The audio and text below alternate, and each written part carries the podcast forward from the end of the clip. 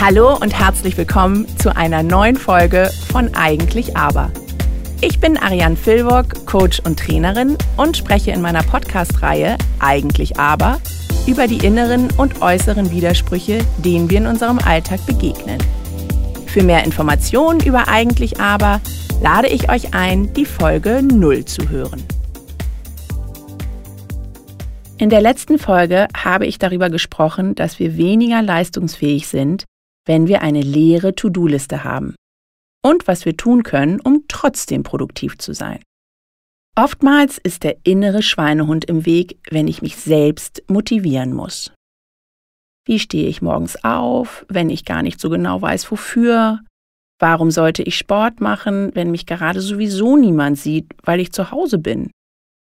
Okay, da gibt es natürlich genug rationale Gründe, die mich davon überzeugen könnten, aber dann kommt er, der innere Schweinehund, das Teufelchen in mir und säuselt mir zu, dass das eine Stück Schokolade mehr doch nicht schlimm sei, dass ich Sport auch morgen noch machen könne und dass es auch wichtig sei, sich mal dem Müßiggang hinzugeben. Nur läuft dieses Spiel immer weiter. Aus nur mal einem Cheat Day werden Cheat Wochen und ein Dauerzustand. Ebenso verhält es sich mit ganz anderen Bereichen unseres Lebens, wo es darum geht, eine innere Blockade zu überwinden. Mut zu zeigen, im Meeting endlich mal etwas beizutragen, seine Meinung zu äußern. Dem Vorgesetzten endlich seine Idee vorzustellen, die schon so lange im Kopf oder in der Schublade liegt dem Nachbarn sagen, dass es dich stört, dass er ständig vor deiner Garage parkt. Alle, die schon so lange von einem gewissen Zielzustand träumen und auch wissen, dass sie ihn verdienen. Alle, die sich ausmalen können, dass das Erreichen dieses Ziels bestimmt großartig ist. Alle, die schon so lange etwas auf der Seele bzw. im wahrsten Sinne des Wortes auf der Zunge liegen haben und doch stumm bleiben, wissen, wovon ich rede. Ja, ihr Lieben, es ist wichtig, beide Seiten des Widerspruches anzuhören, also auch den inneren Schweinehund, da auch er für einen Wert steht, der uns wichtig ist. Ihn quasi mit ins Boot zu holen und nicht zu ignorieren, wenn wir etwas erreichen möchten. Ihr erinnert euch an die Silvesterfolge mit dem Würmli? Da ging es genau darum. Und ich bin auch immer noch der Meinung, dass es so ist.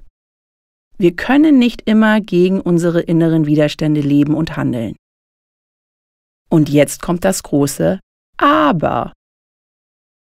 Lustig, fast schon ein eigentlich Aber-Widerspruch von derjenigen, die eigentlich Aber doch auflöst.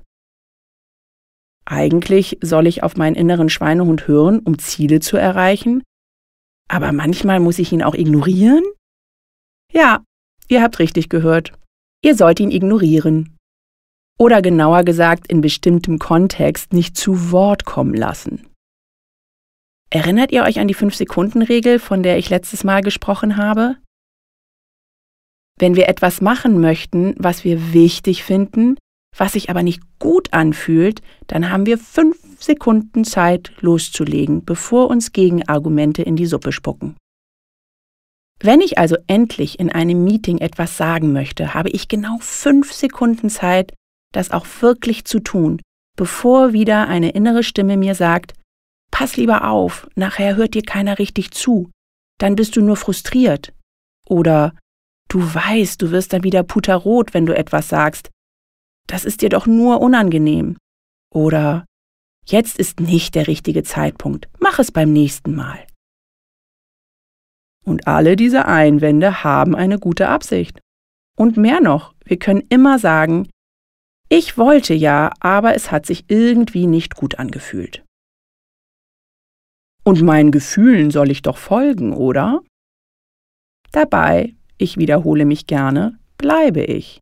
Nur manchmal ist das Timing echt Mist. Ein Beispiel.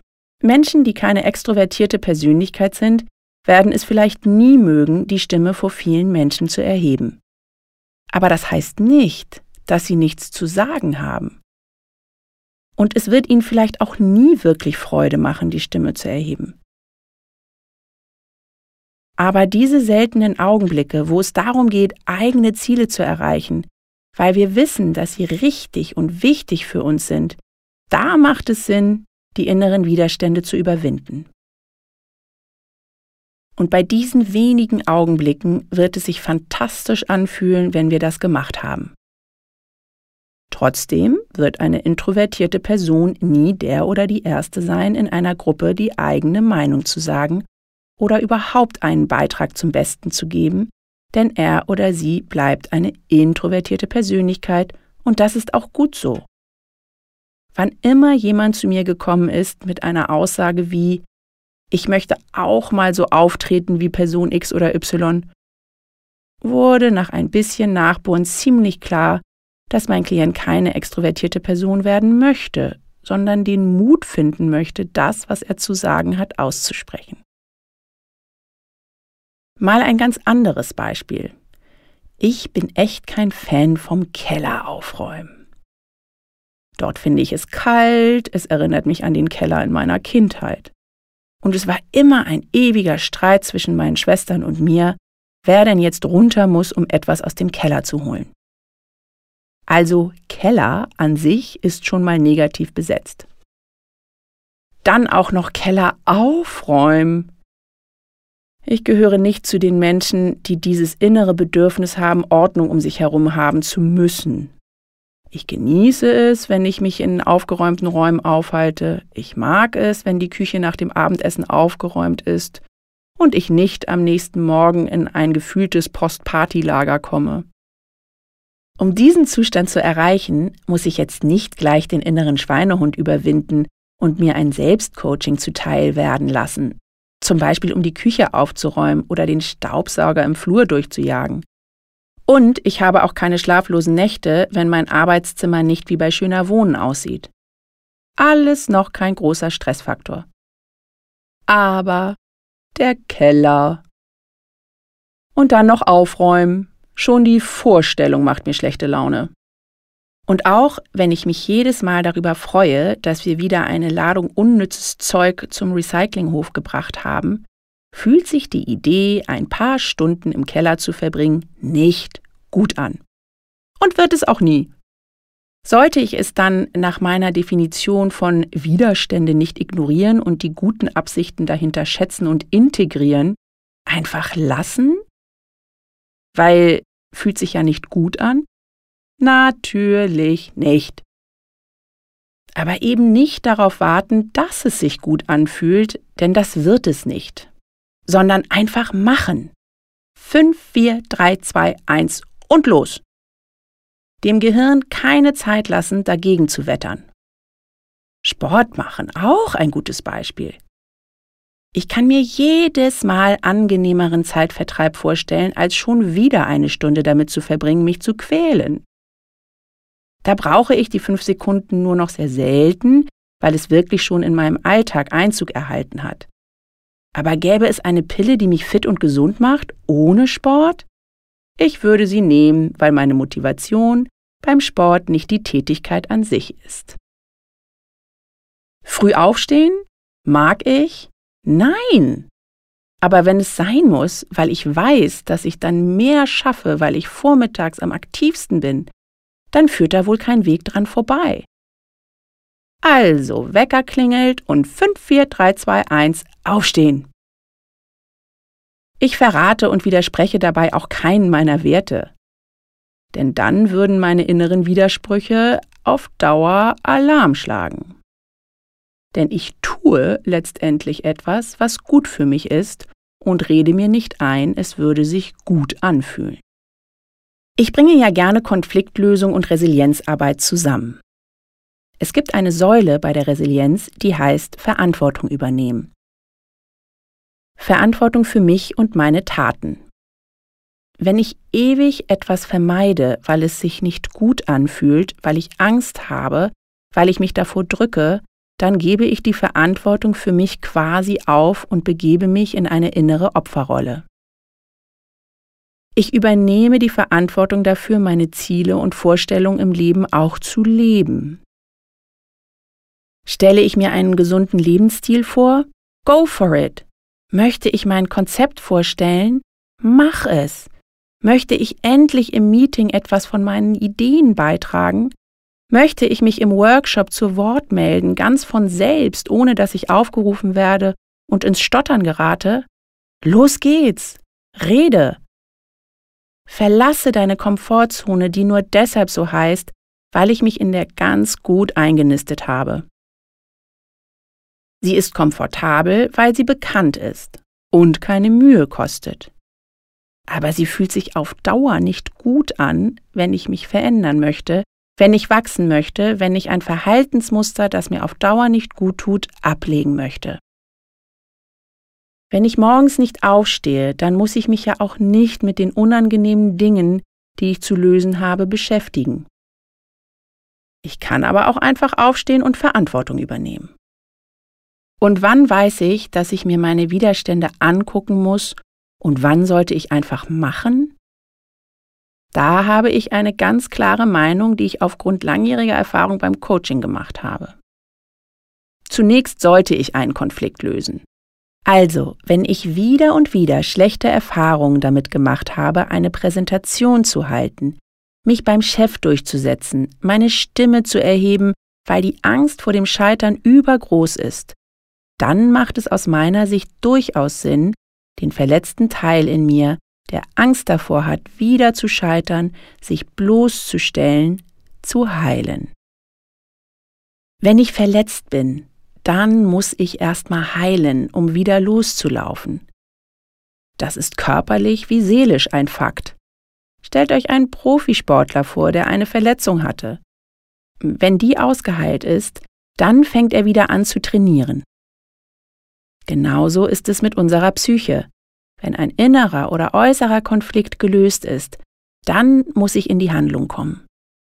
Im Coaching oder Paarcoaching gebe ich den Klienten Aufgaben mit, die sie üben müssen.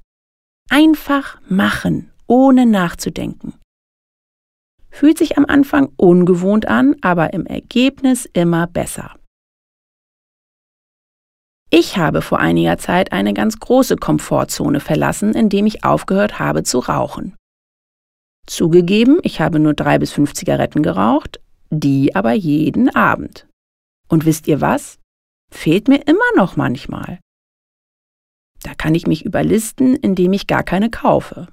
Aber am Anfang war die Verführung riesig. Steht das Rauchen für mich doch als endlich Feierabendritual, und auch als das gegen den Strom schwimmen.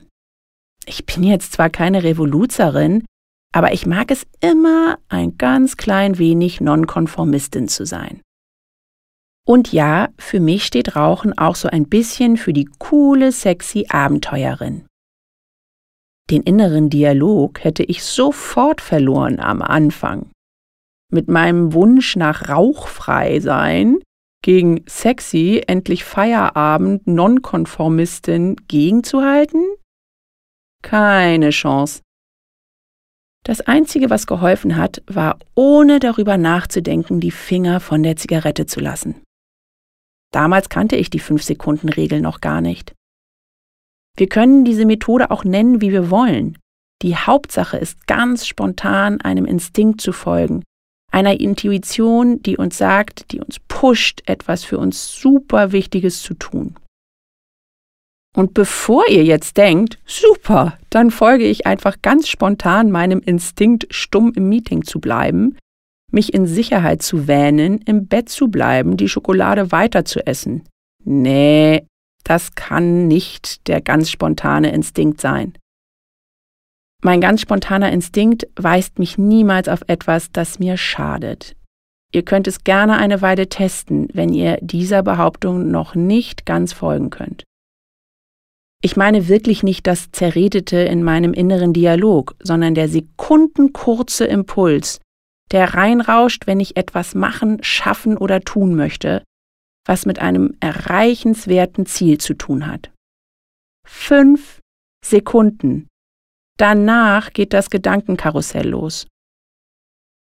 Die Resilienzsäule Verantwortung übernehmen oder auch raus aus der Opferrolle untertitelt, geht natürlich noch um so viel mehr als spontan seinem Instinkt zu folgen und somit innere Gedankenspiralen zu überwinden. Nur, wie gesagt, und das wiederhole ich gerne sehr oft, irgendwann sind wir an einem Punkt, wo es keine wirklichen Gründe mehr gibt, um etwas nicht zu tun. Wo es nur noch um Mut und Überwindung geht.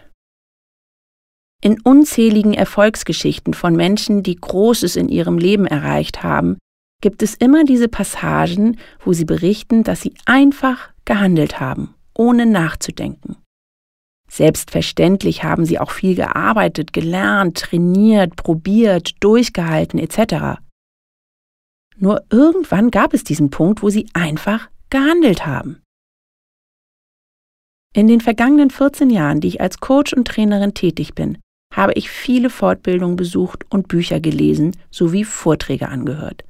Ein echter Augenöffner ist das Buch von Mare Robbins, die diese 5-Sekunden-Regel vorstellt. Ich habe es schon in der letzten Folge erwähnt. Ich möchte nur eine ganze Folge diesem Thema widmen. Und die 5-Sekunden-Regel ist eine Methode, die mir hilft, meine Komfortzone zu verlassen. Den Mut zu haben, endlich loszulegen, endlich etwas zu verändern, sehe ich gerade bei Klienten, die ich schon lange begleite und natürlich bei mir selbst, denn mich begleite ich schon am allerlängsten. Und egal von welchem Winkel ich es betrachte, in einem Dreieck, wo ich mich sehe, ein Ziel, eine Aufgabe und ein Umfeld. Alles muss auf eine Reason Why, auf eine Sinnfrage einzahlen, warum ich etwas tue. Ob das Umfeld, in dem ich mich befinde, diesen Antrieb möglich macht, die Aufgabe oder das Ziel überhaupt zu diesem Sinn passt und realistisch ist.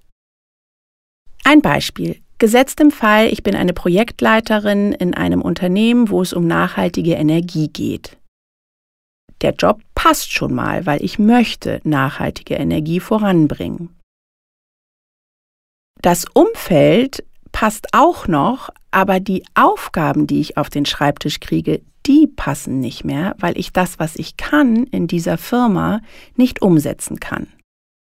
Das heißt, ich muss was an der Aufgabe ändern. Ich muss den Mut haben, zu meinem Chef zu gehen, zu meinem Vorgesetzten, zu sagen, hey, ich möchte lieber die und die Aufgabe erledigen.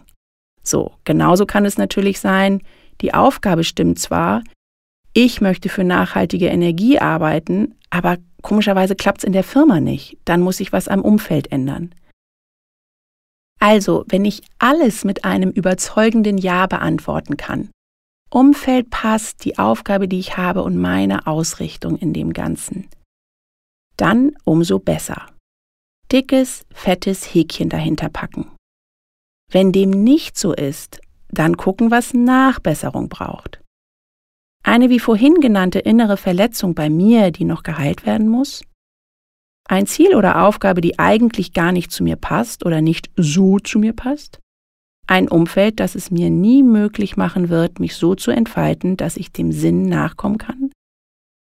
Dass sich die eine oder andere Konsequenz daraus nicht gut anfühlt, ist leider so. Wie gesagt, Keller aufräumen, früh aufstehen, nicht die ganze Tafel Schokolade essen dürfen, macht mir keinen Spaß. Aber ich mache es einfach. Gelingt mir das immer? Nein, aber mittlerweile weiß ich, dass das auch gar nicht sein muss. Das Ergebnis fühlt sich super an. Der Morgen nach der nicht gerauchten Zigarette, das Gefühl, dass ich ein paar Stunden nach der nicht gegessenen Schokolade habe, das klopfende Herz, das ein Klient hatte, nachdem er ein Konzept bei seinem Chef mit Erfolg vorgestellt hat. Und selbst wenn es kein Erfolg gewesen wäre, die Tatsache, es einfach zu machen, die Komfortzone zu verlassen, das fühlt sich gut an. Und umso mehr ich das übe, umso besser werde ich. Denn bekanntlich macht Übung ja den Meister. So, und jetzt bist du dran. Nehme dir etwas vor, einen kleinen Schritt aus deiner Komfortzone und probiere das die nächsten sieben Tage aus. Male dir genau aus oder schreibe es am besten auf, was du machen möchtest. Ich habe tatsächlich das mit dem Wecker klingelt und ich stehe sofort auf ausprobiert. Und es funktioniert.